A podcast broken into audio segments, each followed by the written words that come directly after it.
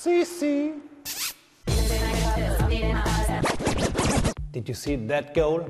Ah, that was deliberate. And it's clear to everyone now.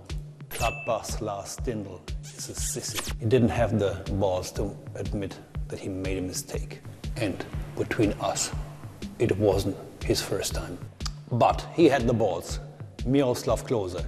In a game for Lazio, he scored a goal, but with his hands. And he told the referee. In Italy, he will always be remembered for that. A true gentleman, fair play, a great hero. That is what our sport is all about. Not only for glory and money.